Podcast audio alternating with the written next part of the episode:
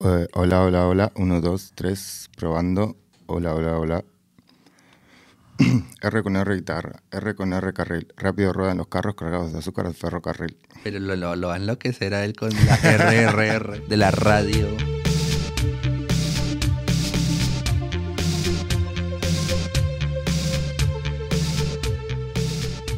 Bienvenidos al Post World Podcast grabado en los estudios Bunker de Kalmar Studios en algún lugar perdido de Berlín. Yo soy Pablo de Negri, su anfitrión, y hoy estamos con un episodio especial en colaboración con Radio Criolla, que es un proyecto financiado por el Ministerio de Cultura Nacional de Colombia. Nuestro invitado es Ricardo Moreno, que es artista sonoro y curador de arte. Ricardo, gracias por estar acá. Muchísimas gracias, es un gusto estar acá en los micrófonos y hacer esta colaboración entre radios independientes. Exacto. Eh, nosotros nos conocimos hace un par de años. Vos ya había estado en Berlín eh, con varios proyectos y ahora estuviste, eh, tuviste una, eh, una exhibición eh, individual. Si quieres puedes contarnos un poco de qué se trató eso. Bueno, sí, nosotros previamente, eh, bueno, yo previamente había estado en Berlín en varias ocasiones, primero con un intercambio que se hizo con el Festival de Cine Colombiano en Berlín, Panorama, Panorama, sí, mm. Panorama Colombia, que se realiza en el Kino Babylon durante dos años, en las que pues nosotros mediante un programa de residencias denominado Puerto Contemporáneo, Espacio Alternativo para las Artes, que estaba en ese momento ubicado en Cartagena, teníamos un intercambio en el que, po- en el que nuestro ciclo de residencias artísticas, esto recibíamos un artista alemán o residente en, en, en Berlín, Para que fuera a Cartagena a, a tener una estancia de un mes y realizar un proyecto de arte contemporáneo según el contexto y pues su práctica artística. Y como, digamos, recíprocamente, pues recibía- recibíamos un... eh, y recíprocamente eh, enviábamos un artista colombiano para que también estuviera como habitando la capital ale- alemana durante un mes y sacara una pieza de video experimental que se estrenaba durante la edición pues, de, de 2019. ¿El contacto fue 2018. directo con el cine o cómo fue ese contacto con, con Berlín? El contacto se hizo así por el medio artístico que había pues otro artista que colombiano que estaba curando como la sección de videoarte. Entonces surgió como esta idea de poder traer artistas alemanes a Colombia y poder traer eh, a la vuelta artistas colombianos a Berlín. Entonces estuvimos en 2018 y 2019. En 2018 vine yo con un proyecto que se llamaba eh, Capitán Bacatá, que es como una apropiación del Capitán Berlín de John Borgesser, Sí, que es la una- apropiación de la apropiación de la apropiación. Vi unas fotos de eso. Eh, ahora eh, me gustaría que hablemos de eso. Sí, pero, pero- quería eh, decir algo con respecto al cine Babylon. Es un cine bastante mítico de Berlín y mm, organiza eh, los. Hay algo que se llama Video Art at Midnight, que es los viernes a la medianoche, un, circo, un ciclo de videoarte que está hace varios años. Con lo cual es un, un lugar bastante especial en Berlín eh, con respecto a eso. Mm. Sí, realmente el Festival de Cine Colombiano en, en Berlín, Panorama Colombia, pues tiene pues ya unas categorías bien consolidadas, entre esas pues la que nos convoca, que era la, la de cine expandido, videoarte, también se, realizaba como en las salas alternas ahí de la misma estructura del Kino Babylon. Ujú. Y como les decía, en 2018 pues fui como artista individual. En el 2019 yo vine como en acompañamiento al proceso, al proceso mediante la radio y trajimos a la artista, a la videoartista Sandra Rengifo a realizar un proceso que se estrenaba en el mismo festival.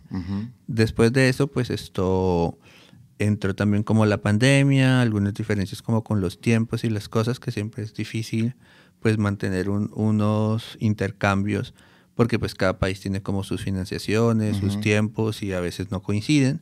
Entonces entró pandemia, eh, a mí en ese momento también estábamos empezando como a consolidarnos en unos procesos de arte sonoro Sí. y cuando estuve haciendo aquí la residencia en Berlín en video experimental en intercambio con Panorama Colombia, Ujú. pues también empecé a explorar paralelamente como los espacios de arte sonoro Ujú. en Berlín. Entonces ahí me encontré por casualidad, a- no por casualidad, sino investigando como que un proyecto independiente que pues que es bastante sólido, que es esto Erran Zone. Ujú. Estuve yendo como algunas actividades de ellos y hasta ahí quedó como ese interés. Pero y pues después en el medio nosotros nos conocimos en el Festival Proyector en Madrid. Eh, exactamente. a través de mi hermano Andrés de Negri, que es eh, eh bioartista, artista eh, visual.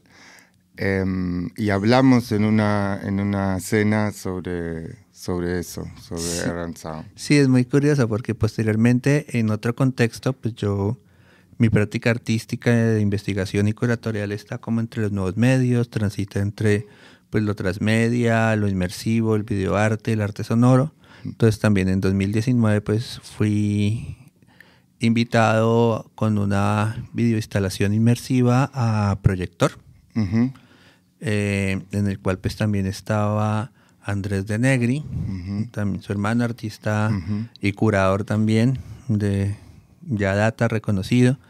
Y pues hubo como mucha sinergia y pues Merced estuvo también como en, esa época de festival, como festivaleando con nosotros, entonces generamos ahí como una relación y entre esa conversación salió que pues habíamos estado en Berlín colaborando y que pues teníamos como, como esa, esa referencia en común de Erranson y se conocía pues a Mario Sef, que era uno de los fundadores.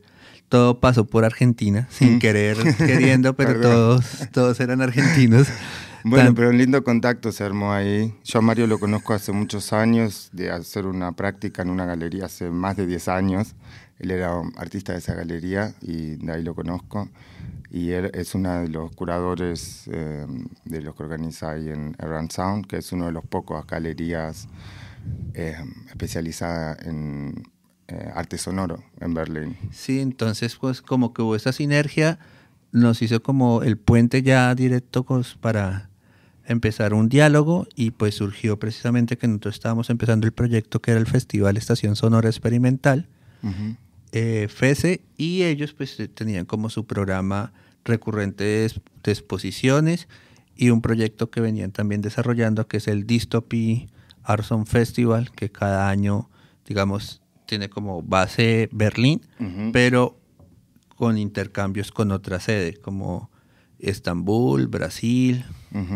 Entonces surgió la posibilidad de nosotros integrarnos a la, a la versión de Brasil, que era una versión, digamos, con diálogos latinoamericanos. Acá tengo, si no me equivoco, el catálogo, ¿no? Exactamente. Dystopía Festival 2020, Berlín, Brasil, pero Colombia participó también y vos estuviste participando con tu proyecto, eh, con el archivo de sonido de Sound Art colombiano del siglo XXI. Sí, nosotros fuimos como la ñapa latinoamericana, como se podría decir, que estaba mediado por Brasil, pero pues se abrió un campito para nuestra experiencia.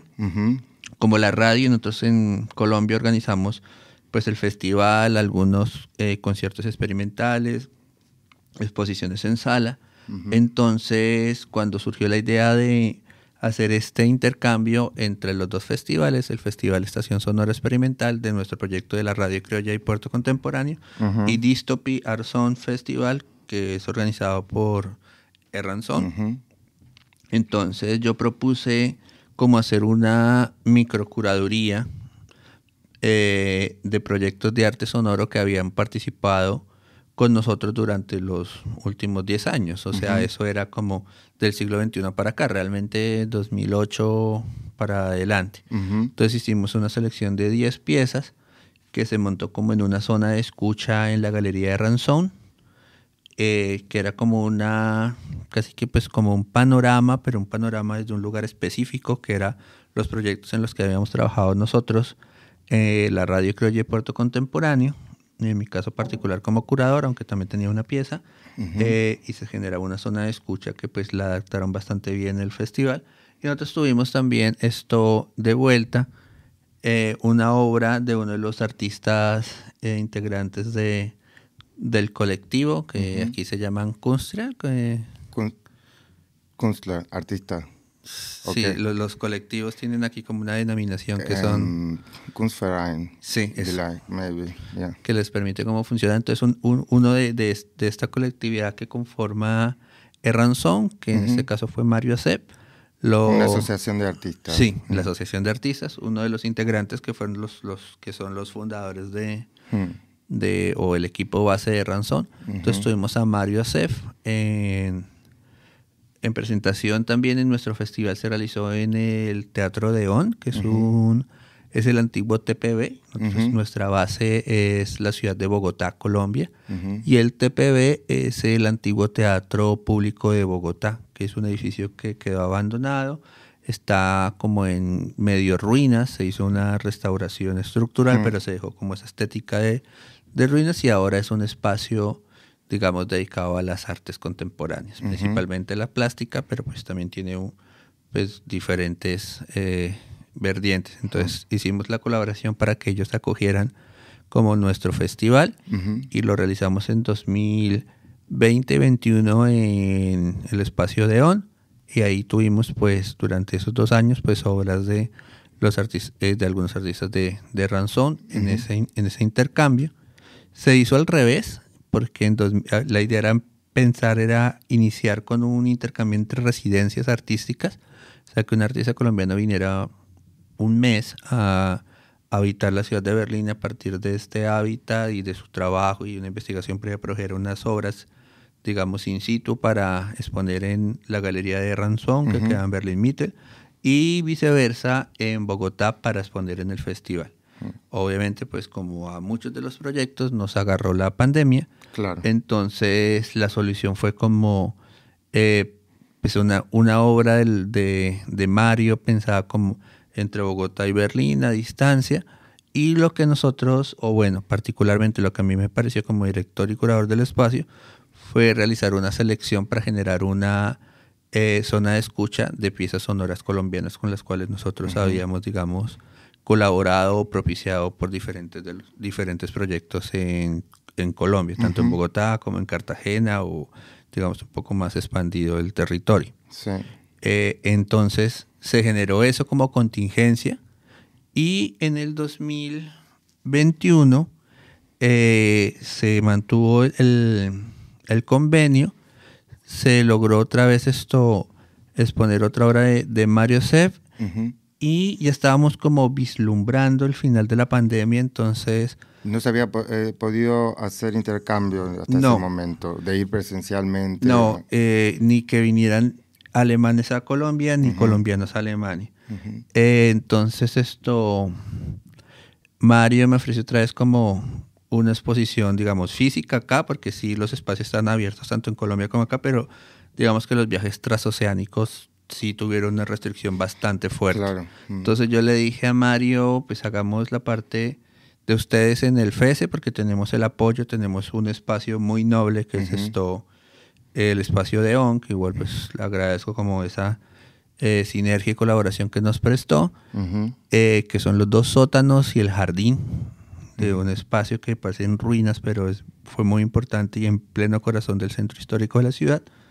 Eh, y le propuse a Mario que hacíamos su parte, pero que la contraparte la aguantáramos pensando en que, obviamente un tiro al aire, en que la pandemia ya iba pues como bajando su intensidad y se podía como retomar estas actividades pensando en que eh, la radio criolla pues hace parte de Puerto Contemporáneo, que es una plataforma de exhibición, circulación, promoción e investigación de arte contemporáneo. una residencia que organizamos vos. Sí, pero además de que la residencia tiene ese nombre, es una gran plataforma de, arte contemporáneo, cual tiene las residencias que tienen el nombre anónimo, tienen eh, el espacio de radio y el festival. Y pues otras colaboraciones que van surgiendo.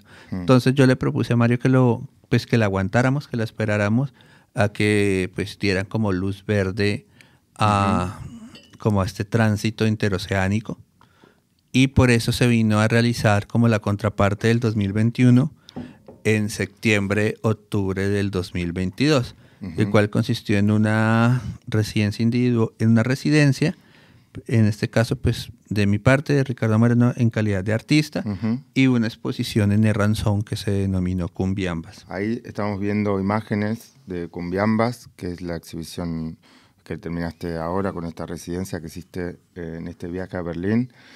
Eh, pues estás viajando ya de vuelta, es decir, son tus últimos minutos en Berlín. Que terminamos esto y salgo este, corriendo Yo estuve en la inauguración, fue una muy linda eh, experiencia. Este, em, y de alguna manera em, tiene que ver con, eh, este mm, diálogo en el que vos trabajás por poner lo que tiene que ver con la apropiación de sonidos eh, tradicionales en, nuevas, nuevas interrelaciones. No sé cómo vos lo, mm, cómo vos lo viviste, el proceso de, montar esta obra, que son, eh, es a partir de tocadiscos intervenidos con mm, espejos, partes de bolas de espejos. Em, y que producen además de un, de un efecto sonoro, eh, un efecto visual, digamos, en el espacio como inmersivo. Sí, claro, todo eso hace parte de un proceso de investigación que he venido desarrollando. En buena parte hace, hace, lo conforma como las investigaciones de mi proceso doctoral que estoy haciendo en la UNAM, en la Universidad Nacional Autónoma de México, en Ciudad de México, que tiene que ver precisamente con la fusión de los sonidos latinoamericanos y cómo hay esa mirada, aunque pues eso es Centroamérica, pero lo que uno podría denominar globalmente sur-sur, esa mirada entre, entre eh, países no del primer mundo, sí, exactamente, y cómo se, se consolidó este proceso en las en la, ese proceso de, intercambio cultural y de apropiación, sobre todo en un momento histórico muy fuerte que era pues lo que era la Guerra Fría, donde realmente Estados Unidos estaba muy preocupado por invadir culturalmente todo lo que se denomina actualmente como Occidente, como Rusia lo propio en el otro hemisferio, ¿no? Y esa guerra simbólica que se hacía y además México por la pues contigüidad con Estados Unidos pues se permea muy fácil. Sin embargo, surge, desde los sonideros, que los sonideros son, son unos eh, son system, unos sistemas de sonido eh, hechos de alguna manera casual, esto caseros o ensamblados caseramente, aunque los componentes son, son importados, pero se ensamblan, digamos, con una en un, proceso más o menos artesanal, un poco empírico, que cada vez va tomando como más ciencia y se van volviendo más profesionales, pero es la suma de muchos parlantes, aunque que no tienen tanto, digamos, bateaje real, pero la suma de muchos no es como unos grandes parlantes profesionales, sino es la suma de muchos parlantes. pequeños. Sí, relativamente pequeños para hacer como fiestas callejeras. Hay mucha cultura de fiesta eh, en la calle también en eh, Colombia. Sí, esto, digamos que es, esto es un fenómeno paralelo que hasta donde yo entiendo seguramente hay más, porque en conversaciones con Mario me hablaba que también existía, existe en Brasil, fenómeno que no he explorado personalmente, pero sí he explorado como el fenómeno sonidero de, Ciudad de, eh, de, Ciudad de México y Monterrey, y bueno, sus alrededores. El fenómeno picotero de la costa caribe colombiana con una influencia mucho más africana, igual que los sound system en Londres que están más mirando hacia África, y, el, y el, sonidero que curiosamente mira eh, a Colombia y, y mira como las mira más Latinoamérica. Y mira ritmos que son más autóctonamente colombianos, quizás. Sí, eso, eso surge por una particularidad, no es como, como lo, interesante que muchas veces, digamos que en una entrevista con un artista mexicano me, me, decía caer en cuenta que era bien bonito, es que se da de una manera orgánica a través de la fascinación que van generando ciertos sonidos, ciertos eh, iconografías, gráficas, cultura popular, a partir de, como de ese intercambio sin ser como un ejercicio academicista, esto no pasa por ahí. Los académicos llegamos después a documentar el fenómeno, somos un poco apropiacionistas, pero realmente no pasa ni por músicos profesionales, no pasa ni por historiadores, no, o sea, nosotros llegamos muy posterior, esto es un fenómeno completamente autóctono de cultura popular, de gente melómana, Claro. Eh, no sé si acá conocen el término melómano, pero es esta persona que tiene como este gusto por la música, por el, la coleccionismo, por el, el, vinil. Entonces mm. hay como todo un descubrimiento de estas músicas esto, latinoamericanas. Mm. Entonces en México pasa una cosa muy particular, es que los, las orquestas pues eran muy costosas y no podían durar mucho, dos horas y pues eran para las grandes fiestas. Claro. Y pues México también pues es pues, es barriada, es pueblo. Entonces había como esa contraparte, cómo hacer para las fiestas populares, los 15 de las niñas, que en México hay una cultura popular alrededor de los 15. La fiesta de los 15. Eh, eh, en, México es otra cosa, es una cosa muy loca. Se importó a, Estados Unidos también con la migración mexicana, la quinceañera. Mm. Esas Hammer, esas Hammer así, vueltas, limosinas. Bueno, estoy así saliendo un poquito del contexto, pero no llega ya y esas Hammer son una cosa loca. Y me hace pensar también el tema de los em, la bola de espejos, el vinilo, todo. Eh, hay, un origen, hay un origen también que viene como del Caribe, de alguna manera, de em, Jamaica, de la cultura del dance hall, que influenció mucho todo lo que fue la cultura americana, que después se, se expandió. Em, del rock, em, de diferentes estilos y sobre todo de tocar música en vivo o de tocar vinilos o de tocar solo una parte del vinilo y repetirla y hacerlo, eso es un poco el origen también de la, de la música electrónica o de la situación de la fiesta electrónica en ese sentido. Este, me gustaría eh, ir un poquito más atrás o ir un poquito al principio. En general esta parte la hacemos al principio de todo, pero está bueno también eh, introducir todo lo que estás haciendo y todo lo que hiciste em, para preguntarte un poco eh, de dónde viene en tu caso personal. Yo sé que estudiar arte o hacer arte en general para países em, mm, latinoamericanos em, a veces es una cuestión de lujo poder dedicarse a eso y sobre todo dedicarse a algo tan oscuro como el arte sonoro, que debe ser una de las, eh, de las secciones de la institución del arte más quizás menos, menos vendibles o, menos comercializables. Em, ¿Cómo llegaste a? Yo sé que vos estudiaste artes visuales al principio, después em, estudiaste historia del arte en relación con urbanismo, una cosa así y tu doctorado finalmente es en esta relación con el arte sonoro. Em, pero me gustaría mm, saber de tu historia personal cómo es que eh, empezó esa, esa, curiosidad. ¿Tenías influencias en tu familia? ¿Tenías alguien que te, que te hizo escuchar música experimental? ¿O de dónde salió esa idea? Porque yo sé que en la cultura popular en general, pasa en los países eh, en general latinoamericanos, no hay tanta incidencia de mm, estas vanguardias, ¿no? Pues es una pregunta bien interesante. Yo creo que fue por antítesis. eh, sí, no, no tengo ningún referente familiar, artístico, cultural. De hecho, vengo como una familia bastante, eh, lo que se conoce en Colombia como goda o de derecha.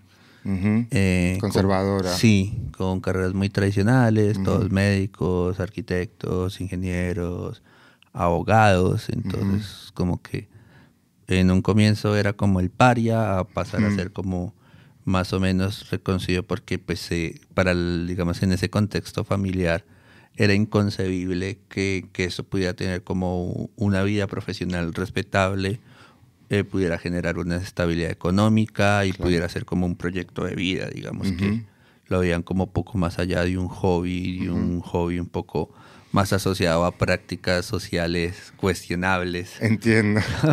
era, la oveja, negra, digamos.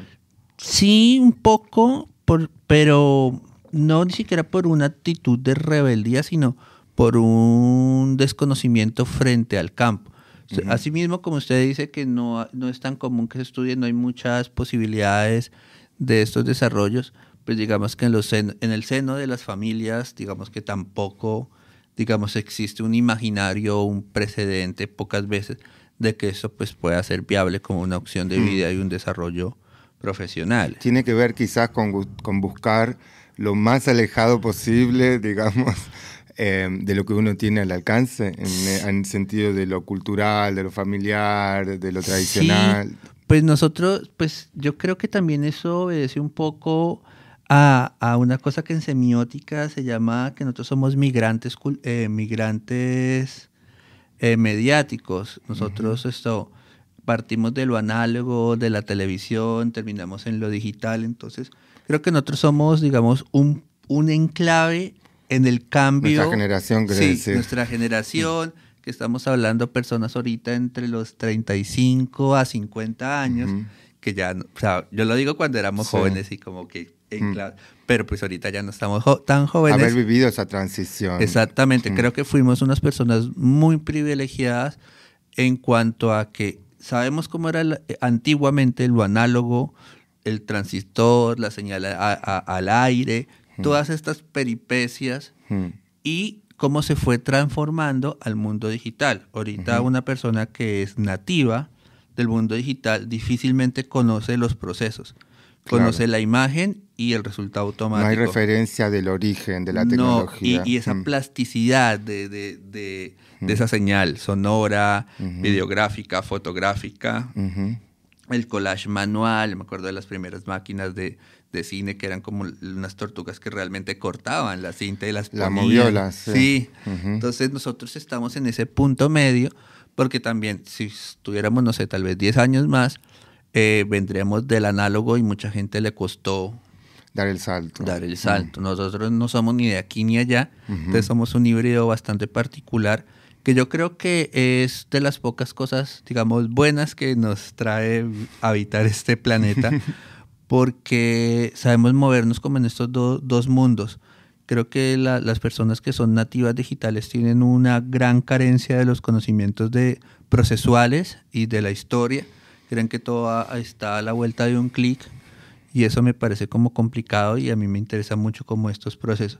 Y esto acentuado en que somos latinoamericanos, digamos que está todavía este proceso del rehacer, del reciclar, del reutilizar. De colonizar. Sí, de abrir la máquina, darle una segunda vida o darle un segundo sonido, ah, o a partir de, del mm, error, mm. O, del repárelo o ensámblelo usted mismo. Pues eso decía, por ejemplo, cuando hablábamos del sound system mexicano o lo que podemos hablar de los picos de la costa caribe colombiana, que solo se importan las, eh, las bocinas y se ensamblan a se ensamblan las cajas de resonancia, o sea, el baffle como tal, se ensambla acá y a partir de unos conocimientos, digamos, más o menos empíricos de música y de, y de sobre todo de sonido, de ingeniería de sonido, porque pues tienen que ver con la resonancia, con la ampliación, con, con que suene correctamente pues estas, estas bocinas dentro de una caja de resonancia se apropia muy latinoamericanamente porque realmente traer la bocina completamente hecha desde Estados Unidos, desde Europa, incrementa mucho los gastos. Eso es algo muy sintomático, es decir, eh, la tecnología requiere una industria que la fabrique. Y los países latinoamericanos, por definición, somos países que no llegamos a industrializarnos completamente. Es decir, que todo el acceso a la tecnología está más o menos restringido para la persona común, a diferencia de los países centrales, simplemente por el hecho que no se produce por completo la tecnología industrialmente en el propio eh, país.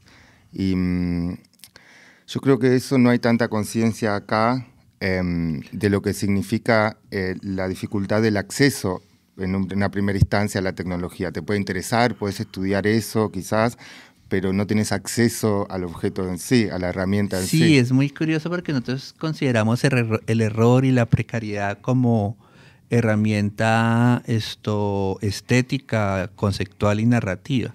De hecho, haciendo como ese paralelo con con México, una de las variaciones que, se hace cuando algunos de los, en ese momento, pues la música también es análoga, ¿no? Análoga es que no es que tú le mandas un archivo en MP3, en ese momento pues era el cassette o en, su, en, lo que más grande tenía era pues los long plays, ¿no? Los, los acetatos. Entonces esto, los esto, sonideros que iban generando más o menos trayectoria, reconocimiento, emprendían viajes por toda Latinoamérica buscando viniles y eran casi como piezas únicas eh, eh, que se reproducían en, sus, en sus sonideros, casi como una piratería pública descarada y, paga, porque es por decir, yo tengo a Ángel Santana, estoy diciendo cualquier cosa, porque eh, el sonidero fue hasta no sé, el Caribe colombiano y consiguió eso, para no dar como nombres exactos de artistas. Entonces solo ese sonidero ponía esa canción que la tenía porque era un vinil físico. En ese momento no habían como tantas cosas y realmente, pero hay un fenómeno que también es bien interesante, que es, por ejemplo, a partir de esa apropiación de los, de los sonidos colombianos, que eran la cumbia, la salsa y el vallenato, donde la cumbia pues tomó como mucho más interés en el pueblo mexicano, no les sabría decir exactamente por qué, pero la cumbia, digamos, los otros sonidos se, dieron, pero la cumbia, digamos, que fue como el, ritmo más, más generalizado, generalizado sí, como aceptado.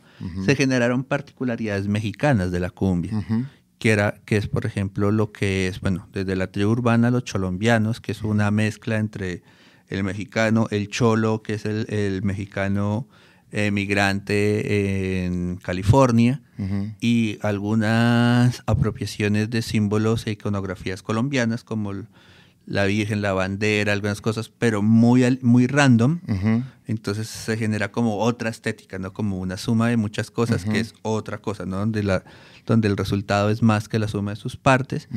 Y también por unos procesos de intervención manual, no técnica, bueno, algunos dicen que también los, los intervenían en, electrónicamente en sus componentes, pero es la variación del tempo de la cumbia. Y se produce esta, esta particularidad, particular versión de la cumbia mexicana, que es la cumbia rebajada, porque la cumbia es... Eso sale de pichear en vivo con los con los tocadiscos en hay, hay varias versiones sí ya por ejemplo hay algunos ya los tocadiscos mm. modernos que tienen como las revoluciones pero en los 70 eso no era común mm. entonces hay varias versiones bueno que pues en la práctica a veces que le ponían peso a la aguja para que la aguja pero casi que rascara el, el LP mm. y sonara más lento entonces el chun, chun, chun, Claro.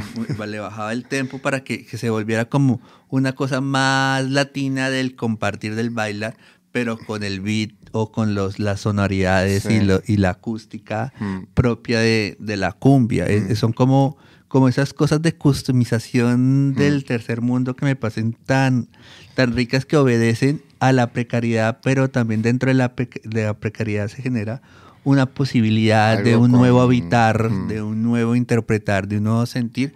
Entonces pasa eso como de la cumbia rebajada, se generan bailes, se genera todo a, que en términos musicales, yo no vengo de la música, he, establecido unos diálogos muy interesantes con músicos, que hago ahí un paréntesis, que lo interesante del arte sonoro es que está como a la mitad de camino, como en entre estos tres círculos que generan como un, como un conjunto, está entre la plástica, entre la música, y entre las artes vivas.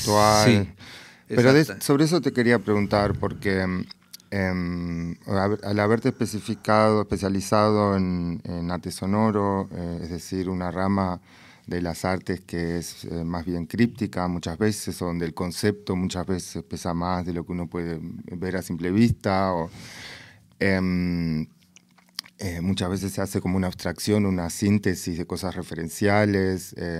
Sin embargo, vos trabajás mucho con apropiaciones culturales o con retrabajar eh, cuestiones culturales.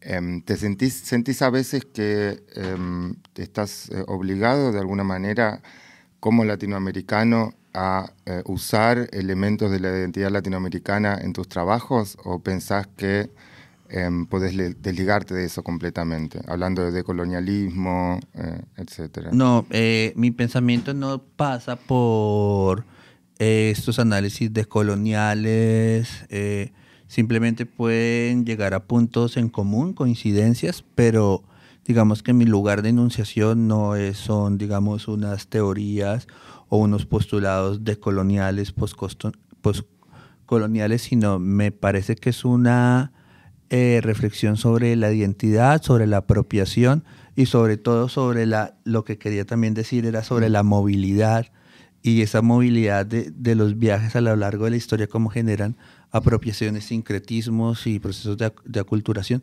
pero no es tan marcado y me separo conceptualmente de como una postura decolonial, porque simplemente es un estudio contemporáneo, digamos que está más cercano a procesos sociológicos o tal vez antropológicos, pero no desde una postura de colonial, porque a veces eh, es una lectura, digamos, sesgada, es más un análisis desde las prácticas eh, y ejercicios culturales que surgen orgánicamente. O sea, yo creo que cuando alguien empieza a experimentar con eso, un, un, un animador de fiestas, no creo que estaba pensando en los estudios postcoloniales de la corriente de Viena, entonces eso es como también eh, como unos chulos académicos que llegan y le dan toda una estructura para decir, entonces mi, mi, proceso es mucho más orgánico, sensible y viene como desde, desde la historia, desde la semiótica y desde la música.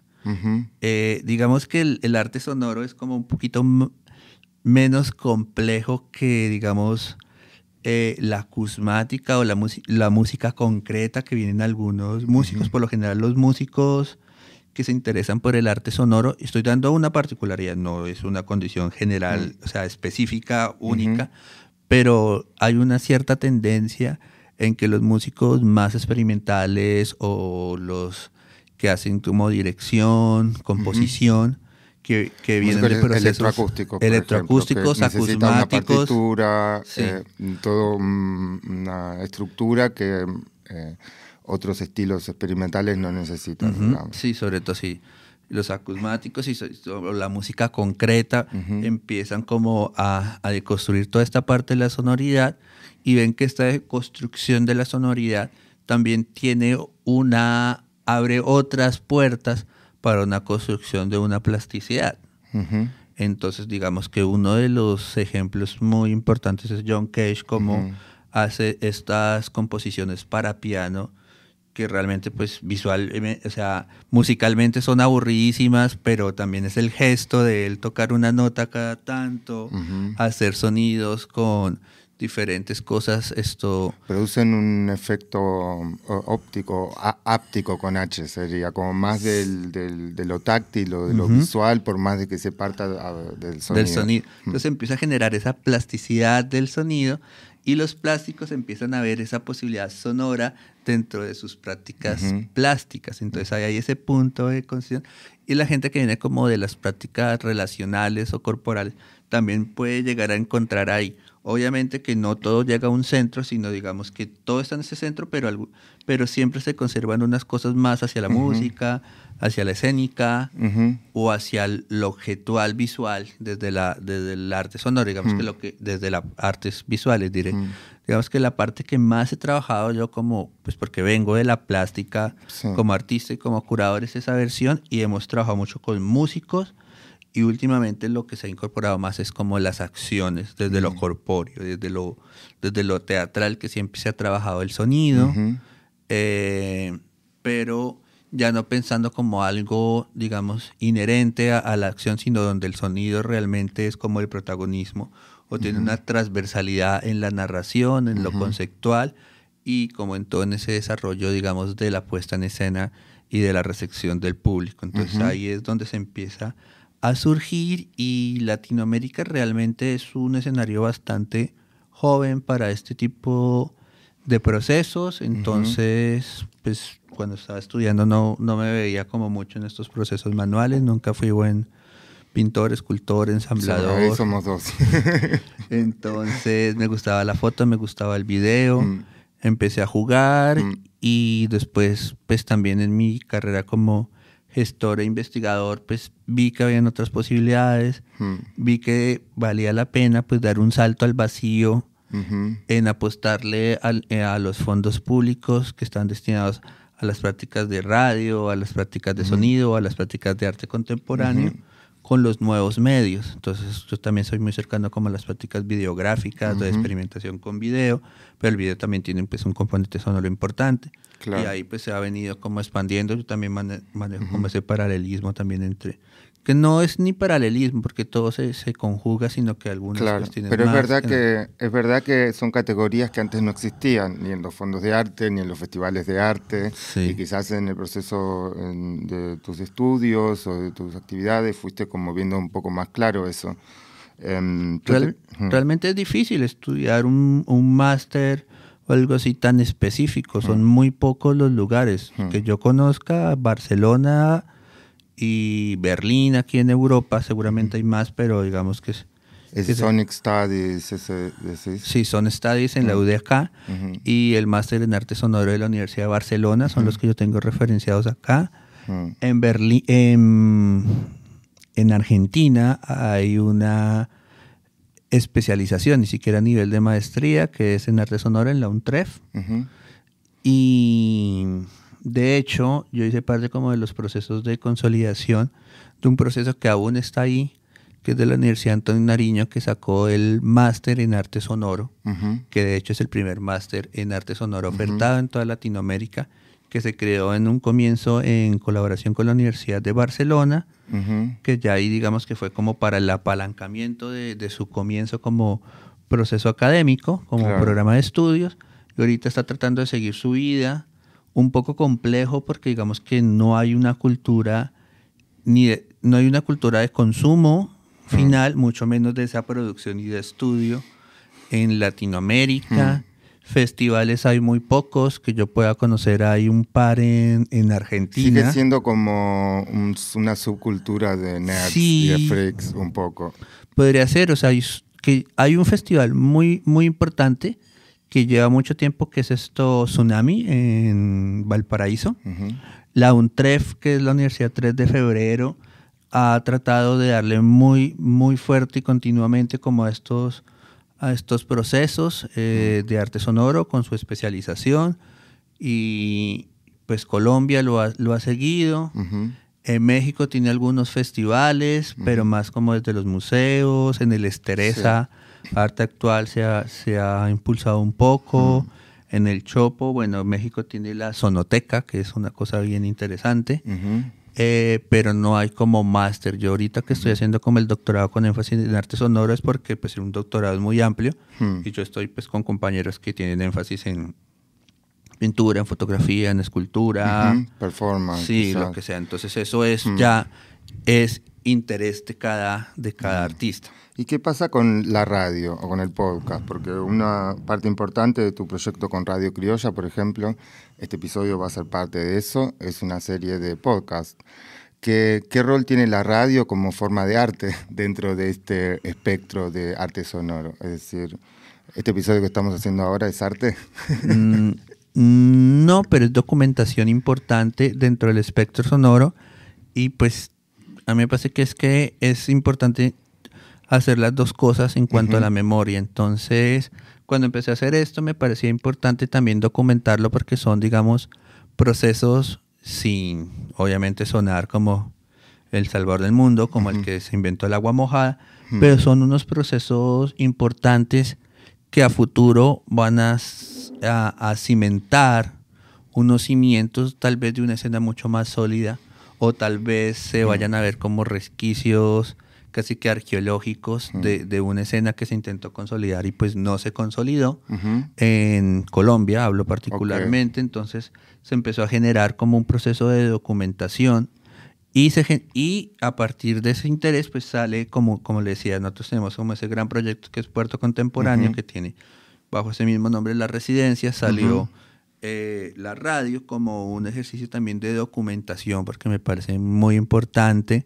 Digamos que yo creo que en Colombia, hablo desde Colombia que es mi lugar Sí. de enunciación, pero seguramente se replica en muchos de los lugares. Mm. Eh, también como rememorando un poco lo que era Radio Sutatensa. Me, me interesaron mucho estos procesos en que la radio fue muy importante en la cultura popular de Latinoamérica, se estudiaba por radio. Todo lo- toda la información, digamos, llegaba, Llegaba- por radio. Exactamente. Y nosotros, yo leí un artículo, no me acuerdo en dónde ahorita, pero hablaba de que nuestra gran riqueza geográfica es como una bendición y una maldición al tiempo. Estamos hablando de la geografía colombiana, porque somos uno de los países con más páramos, montañas, ríos, reservas hídricas, biodiversidad Pero eso en cierta manera ha dificultado muchísimo la comunicación y la conectividad. Claro. Por lo menos estamos, estamos hablando hasta eh, los años 70, donde, Mm. el- donde realmente hacer unos mega obras requerían pues unas empresas gigantes, o sea, cuando digo empresas es como de, de voluntades, o sea, como lo que usted puede ver pues acá que existen unos megaproyectos de los 50s y 60s o Claro. O sea, con un con una maquinaria además con, de una escala pues, absurda. Ahorita obviamente la tecnología permite hacerlo menos, menos digamos, eh, eh, invasivo.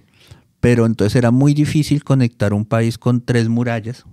Que tenemos una, nosotros somos o el comienzo o el final de los, de los Andes, que son tres. Claro. Los Andes en Colombia son tres. Ok.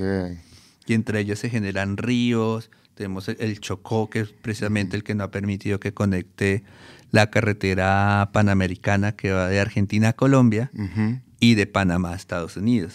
No se ha podido pasar por el, por el Darién. No había pensado eso, debido a la geografía también eso marca un poco la identidad y el destino un poco de... Claro, Colombia estuvo bastante aislada en sí misma, por eso también es muy acentuada las regiones y, la, y la, los acentos y las prácticas culturales, el Pacífico, el Caribe, el centro, el sur, los llanos, la selva, y entonces vos pensás que el rol que tendría lo que hoy se puede llamar em, eh, radio art o arte radial em, sería un poco eh, apropiar estos elementos que en un momento fueron de un medio masivo de comunicaciones bien eh, asentado en servicio quizás de un proyecto artístico en sentido de lo documentacional. Em. En un comienzo, por lo documentacional, que me mm. parece importante porque es como el medio más masivo y asequible que se tuvo. Y después pensando un poco en que estábamos propiciando obras de arte e investigando, donde también ese, esa comunicación, esa estética, esa narrativa de la radio, aunque ya no es por onda aérea, sino por formatos digitales como el que estamos ahorita en un podcast, eh, se podía también entender desde un sistema, desde unas opciones narrativas plásticas, de, construirlas para generar pues otras nuevas narrativas, otros nuevos conceptos y pensar también en esa posibilidad de ese medio que en un momento fue comunicacional, fue educativo, fue de memoria, fue de registro, también como todo eso, bajo otra, otra lógica narrativa, también se puede generar procesos dentro de lo que son las prácticas artísticas contemporáneas. Entonces, la radio criolla particularmente es un mm. proceso de que tiene como ese lado A y lado B, pensando como en los viniles y esa Sí.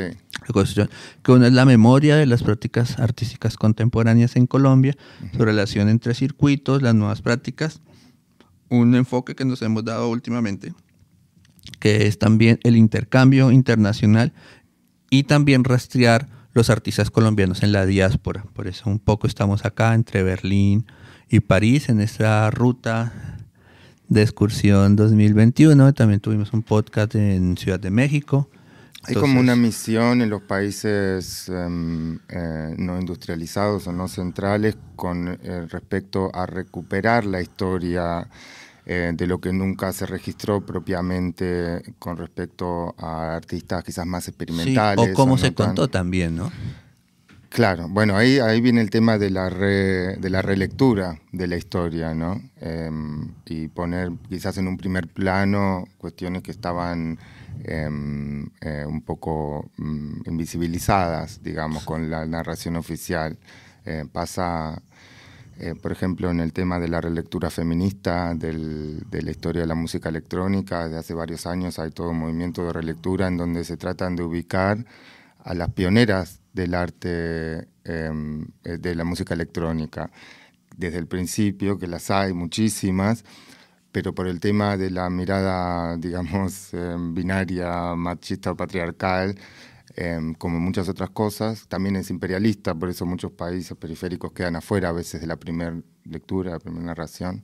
Está esta, parece como que hay una obligación de, a la vez del proyecto que uno hace, también hacer ese trabajo de arqueología o de antropología. Sí, total. Claro. Porque pues la misma investigación que le lleva a uno a los procesos de creación, eh, pues también le hace uno de notar ciertos vacíos que, que es importante, pues, no llenarlos literalmente, pero sí como responder frente a ciertas necesidades o ciertas inquietudes que no tienen que ser necesariamente las las que debe citar como la academia, la sociedad, porque son caprichosas a veces, entonces eso pues empieza como ese proceso artístico. Entonces, ¿qué veo yo que falta desde mi criterio como Ricardo Moreno, director de la radio criolla, y cómo yo intento darle una, una interpretación, una interpolación a esos vacíos en la documentación, en el registro, o donde hay un nicho para generar unas prácticas artísticas contemporáneas, donde el sonido, y en este caso el espectro radiofónico, Mm. Eh, aquí es más hablando desde la posibilidad plástica del sonido, eh, tiene como un lugar dentro de la radio. A diferencia que el arte sonoro es un poco más amplio, que implica ya la puesta en escena, eh, tal vez las transmisiones por internet, las interfaces, la objetualidad, la experiencia de usuario, la inmersión, pero también digamos que fusionar un poco esta experiencia documental de la radio con unas experiencias eh, plásticas experimentales propias. Entonces ahí como que todo se empieza como a generar uno a necesitarse del otro y viceversa. Claro.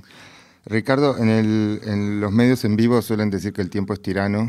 Esto para nosotros no es así porque esto va grabado, pero igualmente eh, es tirano el tiempo para nosotros hoy porque vos tenés que eh, volar y volver a Colombia. Este, te voy a hacer la última pregunta ya la próxima vez que nos encontremos hablaremos de em, eh, eh, novelas gráficas y de tu apropiación también de elementos em, eh, alemanes o berlineses, culturales, ya no solo latinoamericanos.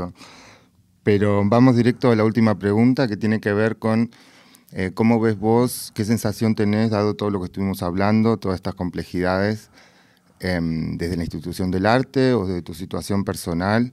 Eh, que va a evolucionar em, esto hacia futuro. Si tenés una mirada, si pensás en eso, eh, si sos optimista, digamos, o fatalista con respecto a mm, em, cómo puede avanzar o desarrollarse para mejor eh, todo.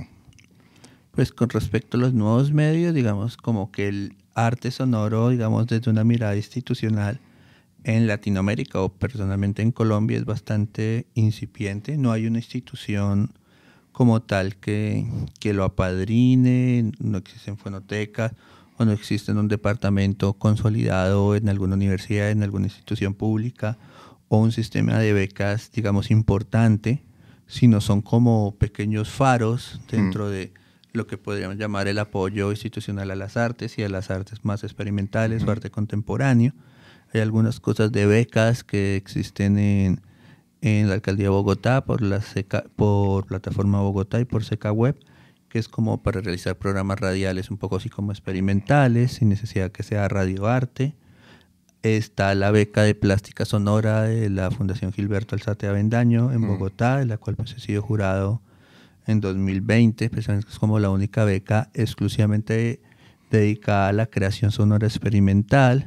Mm. Pero sí hay muchas becas que no que son transdisciplinar, donde los artistas sonoros, hablo un poco desde mi experiencia y de algunos otros artistas cercanos, que no vale la pena como cerrarnos tanto pensando en el tiempo, donde el arte sonoro ha podido entrar como a competir con experiencias transmedias, videográficas, inmersivas, bueno, y ahí poco a poco yo espero que se asiente y se vaya generando un reconocimiento específico, no para que se desagregue de las prácticas contemporáneas, sino para que se haya un reconocimiento de su especificidad narrativa, plástica, conceptual, eh, y se generen más apoyos específicos. Nosotros por lo general eh, los apoyos que tenemos, tanto el Festival Estación Sonora Experimental, que no alcanzamos mucho a hablar de él, la Radio Criolla, las residencias artísticas que hay en este momento han tomado un enfoque hacia, hacia la radio, hacia las prácticas sonoras experimentales, ganan sus apoyos o sus estímulos en bolsas generales de cultura, cosa que no está mal, pero me parece que algunas prácticas tan experimentales, tan difusas en su concreción, digamos, para un político, para esto, que son los que realmente hacen que, las cosas pasen. Entonces se vuelve como un tema como a veces yo creo que incómodo o difícil, entonces prefieren como no tocarlo porque se requiere como un conocimiento demasiado específico porque no, no es ni plástica, no es ni música, no es ni escénica, sino es una conjunción que requiere pues un ejercicio o un conocimiento transdisciplinar o un diálogo entre varias vertientes para construir, digamos, unos procesos tanto institucionales como un museo, eh, como una fonoteca o como unos espacios donde tengan dedicado. Por ejemplo, en Medellín sí hay una sala dedicada al arte sonoro en el Museo de Arte Moderno, sala con lentes oscuras que lleva un proceso interesante. Eh, ese es un caso. Eh, nosotros como Festival de Arte Sonoro podemos decir que el festival en tiempo, es, que es el FESE, Festival Estación Sonora Experimental, está el festival en tiempo real que dirige Ana María Romano, algunas cosas con el Festival de la Imagen y el Festival de Arte Contemporáneo de Manizales, que son, digamos, procesos que se han venido interesando, pero me parece que para que se dé un futuro ah, debe haber generarse una comprensión del medio, de su especificidad, para que, digamos, estén estas becas globales, pero también hay una voluntad de consolidar ciertos procesos, como hay cosas dedicadas a la fotografía, al videoarte, a las culturas, también a las prácticas sonoras o las transmedia, el punto de encuentro.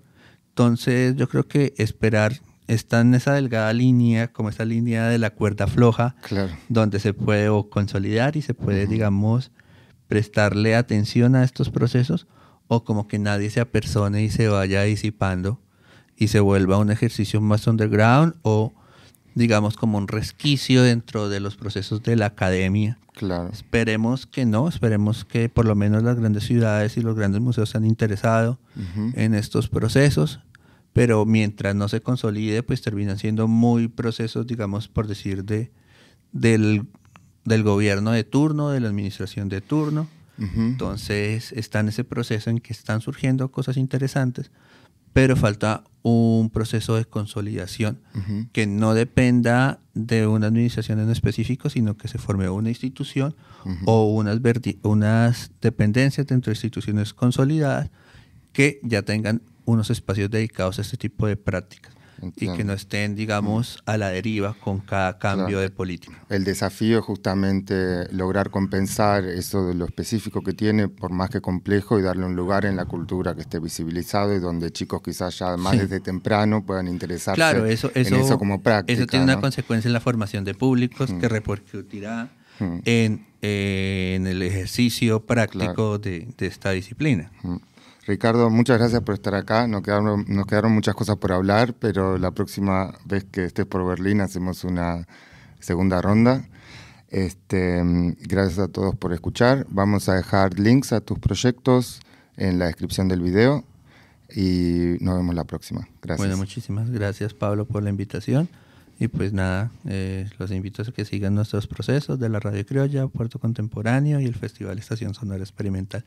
Muchísimas gracias y pues aquí estaremos, esperamos una próxima invitación a los micrófonos. Excelente. High five. Chao.